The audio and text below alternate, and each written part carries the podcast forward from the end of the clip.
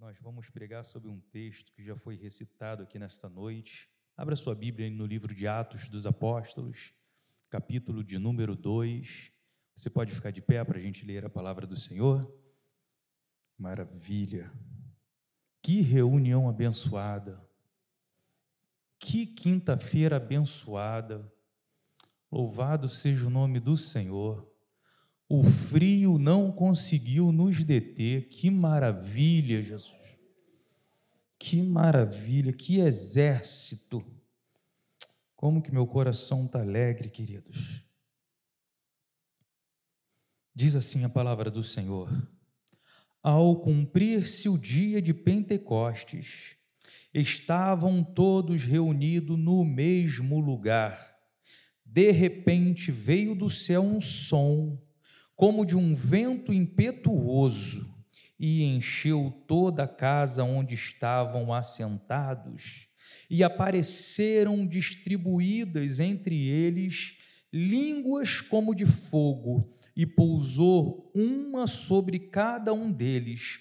Todos ficaram cheios do Espírito Santo e passaram a falar em outras línguas segundo o Espírito lhes concedia que falassem, Senhor da glória.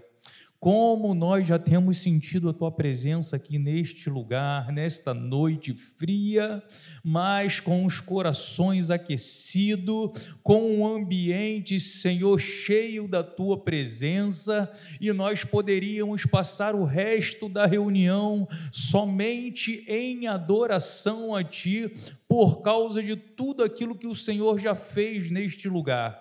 Mas agora nós estamos diante da tua palavra, que é viva, eficaz, mais penetrante, mais cortante do que qualquer espada de dois gumes, Senhor, e ela vai a ponto de penetrar, de fazer divisão entre juntas e medulas, alma e espírito, e ela é apta, Senhor, para discernir os pensamentos, os propósitos do coração. É sobre esta palavra bendita que nós estamos debruçados neste momento e ainda esperando esperamos ouvir a tua voz até o término desta reunião através da mesma. Usa-nos com poder, com graça, com autoridade, mas também com toda simplicidade, para que do menor ao maior entenda aquilo que tu tem preparado para nós nesta noite. Nós oramos em nome de Jesus, o teu filho amado que vive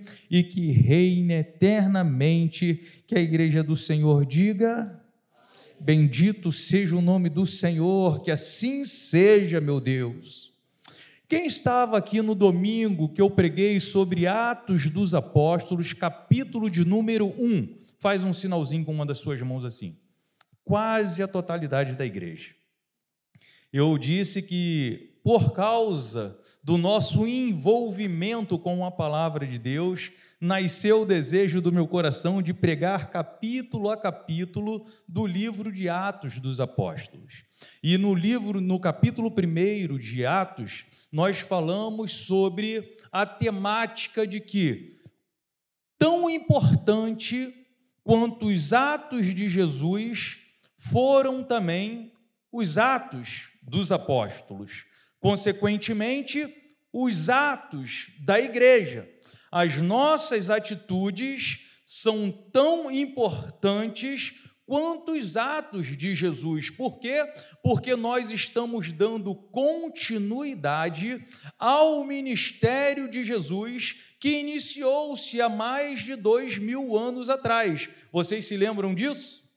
E a gente salientou no texto que uma das atitudes dos apóstolos, das primeiras atitudes dele, a primeira foram crer em Jesus Cristo, porque as últimas palavras de Jesus, antes dele voltar para o Pai, foi dar um mandamento para os seus apóstolos. E, os, e o mandamento era que eles voltassem para Jerusalém e que não se ausentassem da cidade até que eles recebessem a promessa. Qual era a promessa? Que eles seriam batizados com o Espírito Santo e com fogo. E aí a gente falou que a primeira atitude que eles tiveram foram de crer nessa promessa.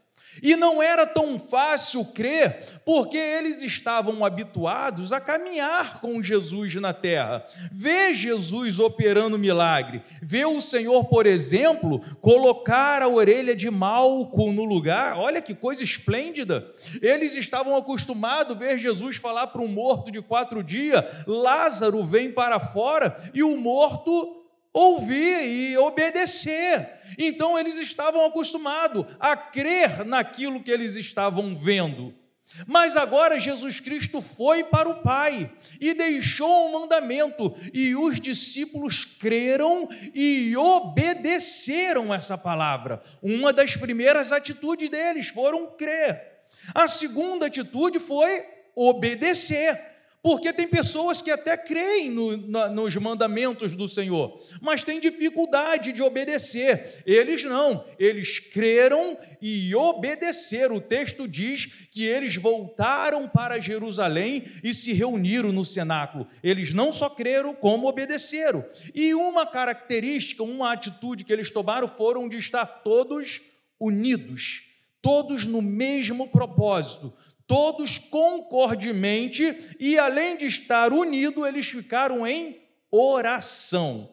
Eles estavam reunidos e estavam em oração. E uma coisa também que me chamou a atenção no capítulo 1 foi que as suas ações eram baseadas nas escrituras sagradas. Quando Pedro levanta para tentar resolver a questão de Judas, que tinha abandonado o ministério, né? E ele vai para o livro de Salmos e diz: Ó, está escrito no livro de Salmos, ou seja, está escrito nas Escrituras e por isso nós vamos tomar essa e essa atitude.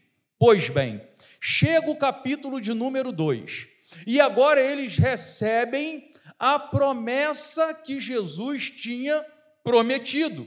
Não sei se isso é redundância, mas eles receberam a promessa que eles seriam cheios do Espírito Santo, que eles seriam batizados com o Espírito Santo de Deus, e foi o texto que a gente leu. E o texto inicia da seguinte forma: o primeiro verso: Ao cumprir-se o dia de Pentecostes, estavam todos reunidos no mesmo lugar. Uau! Eu gostei disso aqui quando eu li todos reunidos no mesmo lugar, ou seja, eles estavam reunidos no lugar do milagre, eles estavam reunidos no lugar da bênção, eles estavam reunidos no lugar do milagre, como eu e você nesta noite estamos num ambiente propício para que o milagre de Deus possa acontecer. A promessa se cumpre quando nós estamos no lugar certo. A promessa de Deus se cumpre quando eu e você, como a igreja do Senhor, estar no lugar certo. E eu botei onde é esse lugar certo? Que lugar certo é esse? Lugar aonde a nossa fé ela é exercitada Oh, meu querido, por isso que nós não podemos deixar de vir à igreja, queridos. Nós não podemos deixar de nos reunir, por quê?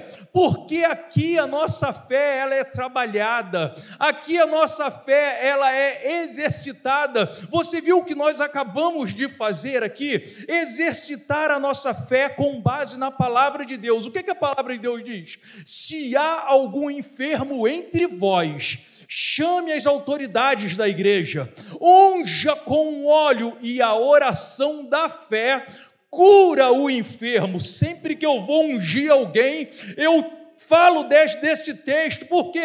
Porque eu estou fazendo o que a palavra de Deus manda, e como eu creio na palavra de Deus, como eu tenho fé na palavra de Deus, eu exercito a minha fé nessa hora que eu estou ungindo, que eu estou orando, que eu estou profetizando, e não existe um ambiente mais propício do que esse para nós exercitarmos a nossa fé. Aonde é o lugar para a promessa se cumprir? Aonde é o lugar certo? É aqui, querido querido? Aonde a nossa fé ela é exercitada. Aonde é o lugar certo? Lugar aonde a obediência ela é observada. O lugar da promessa é onde existe obediência. Eu gosto disso, querido. Se há algo que o Senhor também gosta, é de filhos obedientes.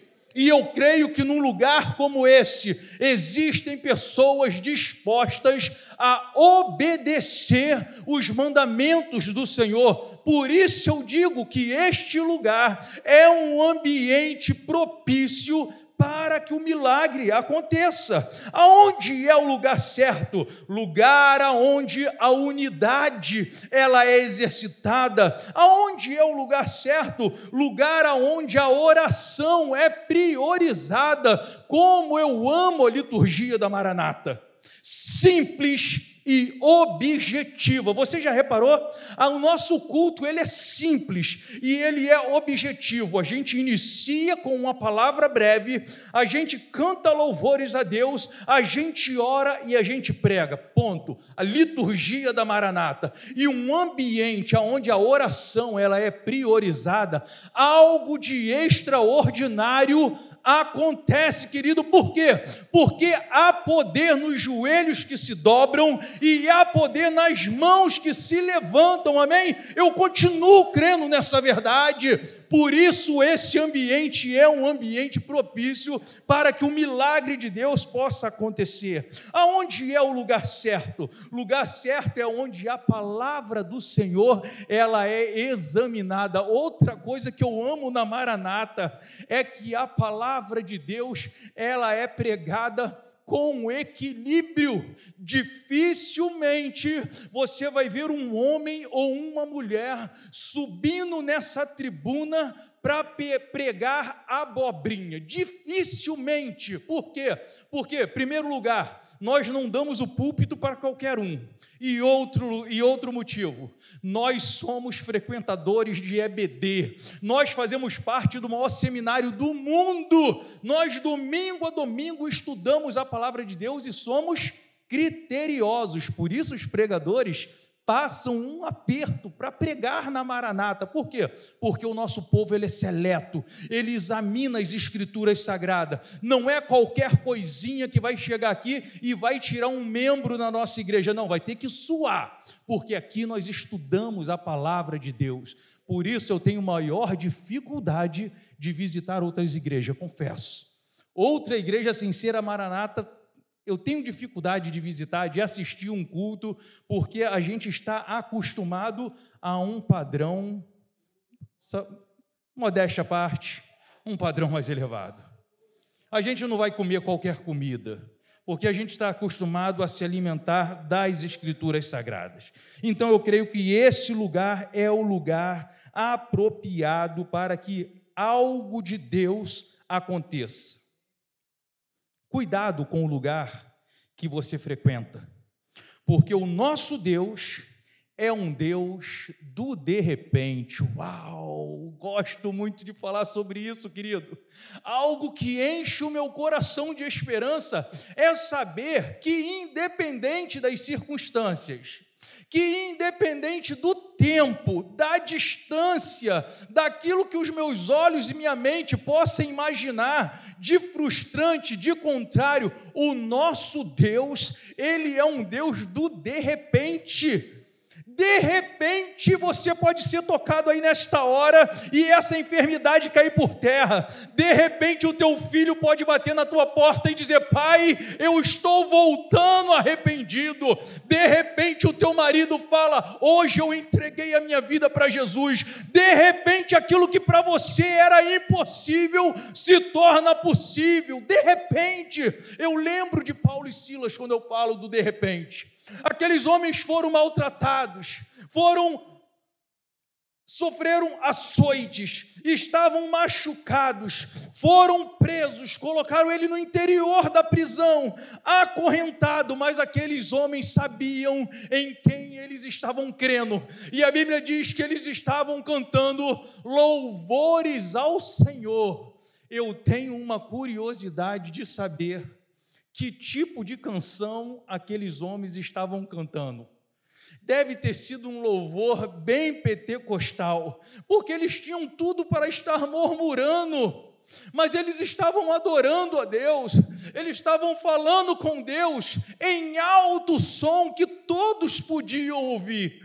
E a Bíblia diz que perto da meia-noite, de repente acontece um terremoto, acontece um mover de Deus, e as cadeias se quebram, as portas se abrem, os agrilhões se rompem e todos ficam libertos naquele lugar, por quê? Porque de repente Deus operou na vida de Paulo e de Silas, e todos que estavam em volta foram beneficiados, e eu quero nesta noite ser uma voz profética na sua vida. O de repente de Deus vai chegar e vai abençoar você e a tua casa e todos que estiverem ao redor com o de repente dele na sua vida. Você crê nisso? Eu creio nisso, querido. É de repente. O nosso Deus, ele age de repente.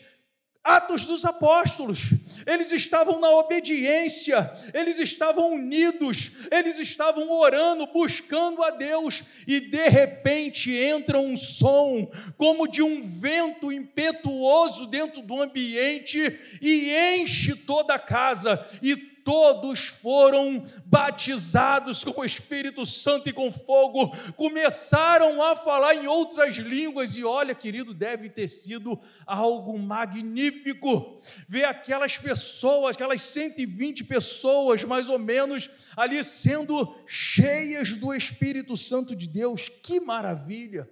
Então fica ligado, cuidado com os ambientes que você frequenta, porque se for um ambiente hostil, o de repente de Deus chega e você não está no ambiente certo de receber a bênção. Então fica nesse lugar, fica onde a tua fé é exercitada, fica no ambiente de oração, fica no ambiente de união e de repente, quando de repente de Deus acontecer, vai pegar você, amém? Não dá mole não, fica no lugar certo para a glória de Deus. E aí a questão é, o que acontece? O que acontece quando a promessa se cumpre? Porque aqui no capítulo 2 a gente está vendo o cumprimento da promessa. Aquilo que Deus falou que ia acontecer, aconteceu. Por quê? Porque aquele que prometeu, ele é fiel para cumprir. Ele não é homem para que minta, e nem é filho do homem para que se arrependa. Prometeu, vai se cumprir. Passe o tempo que passar, mas vai chegar no momento certo. Por quê?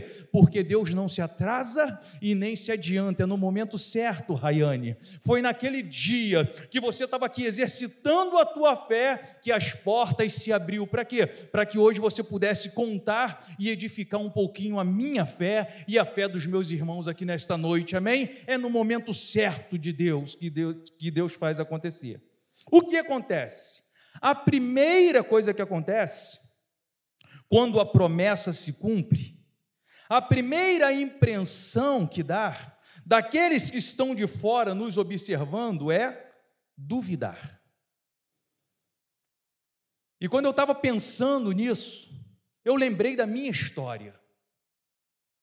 Eu era um jovem que de dez palavras que eu citava, nove era palavra chula.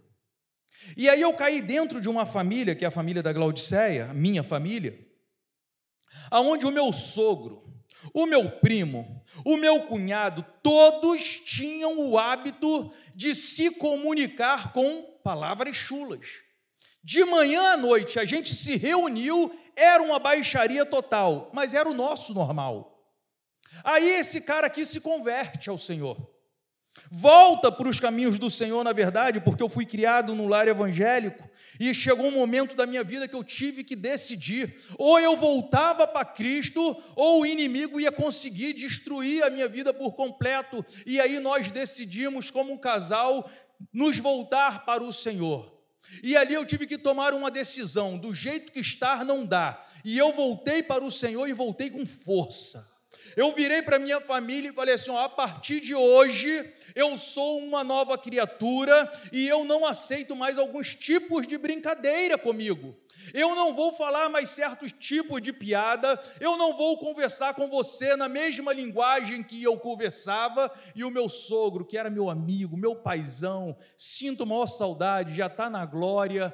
Ele virou para mim e disse assim: Eu quero ver até onde vai essa palhaçada. Por quê? Porque a primeira impressão é eles duvidarem. Isso é fogo de palha. Isso não vai dar em nada. E aí, meu irmão, eu já contei para vocês, um belo dia, eu pregando a palavra de Deus, sabe até onde foi a palhaçada? Foi ele numa mensagem em mim, eu pregando, ele levantando a mão e aceitando Jesus como seu único e suficiente Salvador. Por quê? Porque a primeira impressão, ela não pode ficar. A primeira impressão ela tem que passar e dar lugar à segunda. Olha o que diz o texto no verso de número 7, Atos dos Apóstolos, capítulo 2. E todos pasmavam e se admiravam, dizendo uns aos outros: Pois que não são galileus todos esses que estão falando? Eles duvidaram: como é que pode um negócio desse? Vocês estão loucos? Não são galileu? Não é aquela racinha, não é aquela, aqueles iletrados que estão aí reunidos. Como é que pode um negócio desse? Uma desconfiança daquilo que os olhos deles estavam vendo e que os seus ouvidos estavam ouvindo, mas mesmo assim deram lugar à incredulidade. E é essa a primeira impressão que aconteceu, pelo menos na minha vida, e eu acredito que na vida de muitos de vocês. Muitos duvidaram: como é que pode? Eu conheci Fulana, eu conheci Ciclana, e agora está aí, agora é Santa Rona, fez e aprontou, e agora é de Jesus, e agora é Bíblia Muitos de nós ouvimos isso, mas graças a Deus que essa primeira impressão passou e agora, quando passam, olha para você, realmente é mulher de Deus, realmente é homem de Deus, realmente houve uma mudança e assim tem que ser a nossa vida. O verso de número 13 diz assim: E outros zombavam, diziam: estão cheios de mosto, eles estão alcoolizados, eles estão bêbados e por isso estão fazendo essa algazarra. Essa é a primeira impressão quando a promessa de Deus se cumpre na nossa vida. Mas, como eu disse, ela passa. E aí eu botei o que acontece quando a promessa de Deus se cumpre. Em segundo lugar, testemunhamos e frutificamos para a glória do nome do Senhor. E isso é lindo, querido. O que acontece na minha e na sua vida quando a promessa de Deus se cumpre? Verso de número 40 do capítulo 2. E com muitas outras palavras dava testemunho e os exortava, dizendo: Salvai-vos desta geração perversa. Pedro estava pregando a palavra. Pedro tinha recebido a promessa, e aqui agora então ele está testemunhando daquilo que Deus tinha feito na sua vida. Irmãos, irmãs, é possível que nunca você pegue pegue um microfone para pregar a palavra de Deus.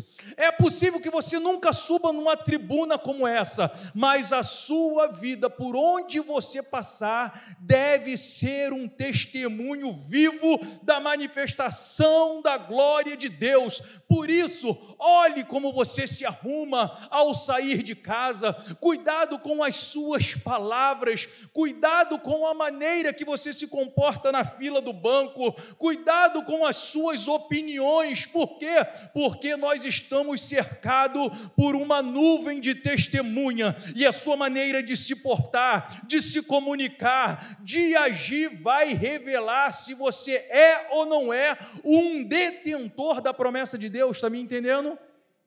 A nossa maneira de nos comportarmos dentro da condução, dentro da nossa escola, do nosso ambiente de trabalho, muitas das vezes vai surtir um efeito maior do que uma mensagem pregada num púlpito como nesta noite. Você é um agente de Deus aonde você estiver. Seja um testemunho vivo daquilo que Jesus fez na tua vida. Não se cale, fale da tua conversão, fale da sua transformação. Eu era assim, o Senhor me transformou e hoje eu estou dessa forma. A minha família tem a bênção de Deus, a minha casa é cercada com a glória de Deus.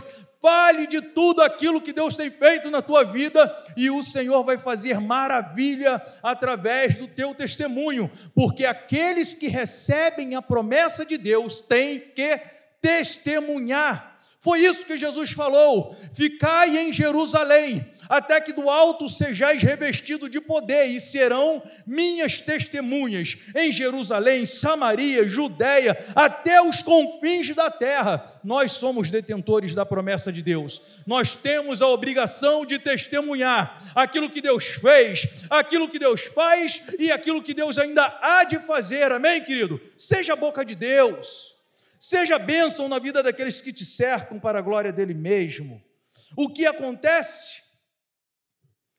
Verso 41: De sorte que foram batizados os que receberam a sua palavra, e naquele dia agregaram-se quase três mil almas. Uau! Um iletrado estava pregando, e agora ele prega a palavra de Deus, depois de ter recebido a promessa, e ele já frutifica de uma forma sobrenatural.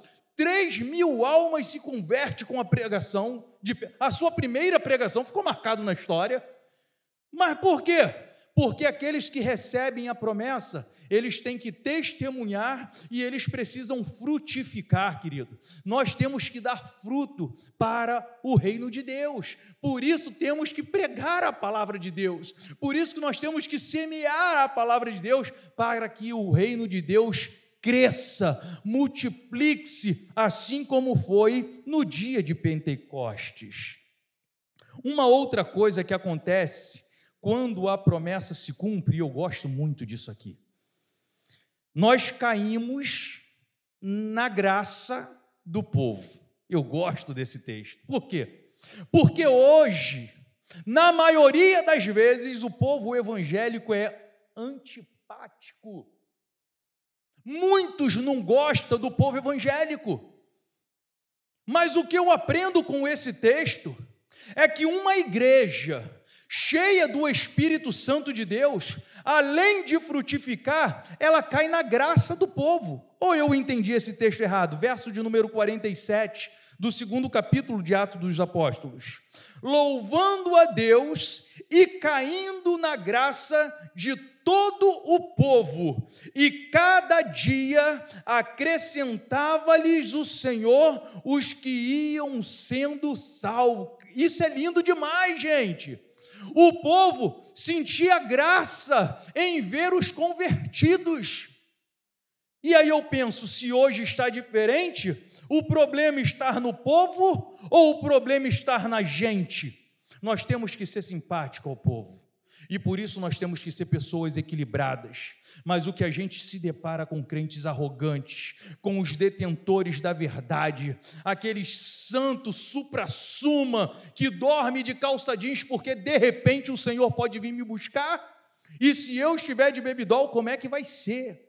Um povo que consegue angariar antipatia do povo. Que a Maranata não seja assim, querido, até a volta de Jesus Cristo que as pessoas possam ter prazer de sentar conosco e conversar a respeito do reino de Deus que as pessoas possam ter prazer de sentar com você para tirar dúvida. Eu ouvi algo e hoje a gente ouve muita coisa por causa da internet, redes sociais, mas que as pessoas possam ter prazer de te perguntar: me explica isso aqui. Eu gosto da tua maneira de se comportar, eu gosto da sua maneira de pregar, eu vejo como você louva, como que você é comprometido, como é que eu me dou com essa situação, que nós possamos ser simpáticos ao povo que o povo possa achar graça em nós. Por quê? Porque nós somos bonitinhos, porque nós temos dinheiro, porque nós somos educados demais? Não, porque nós somos cheios do Espírito Santo de Deus. Amém, querido?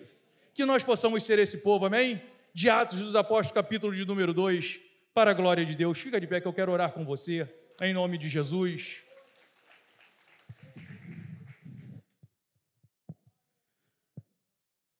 Eu não sei se tem alguém nos visitando pela primeira, segunda, terceira vez. A mensagem ela não é evangelística, mas sempre temos a oportunidade de aceitar Jesus Cristo como nosso único e suficiente Salvador. Se tem alguém que ainda não tomou essa decisão nesta noite e gostaria de fazer, faz um sinalzinho assim que nós oramos por você. Eu quero entregar a minha vida a Jesus.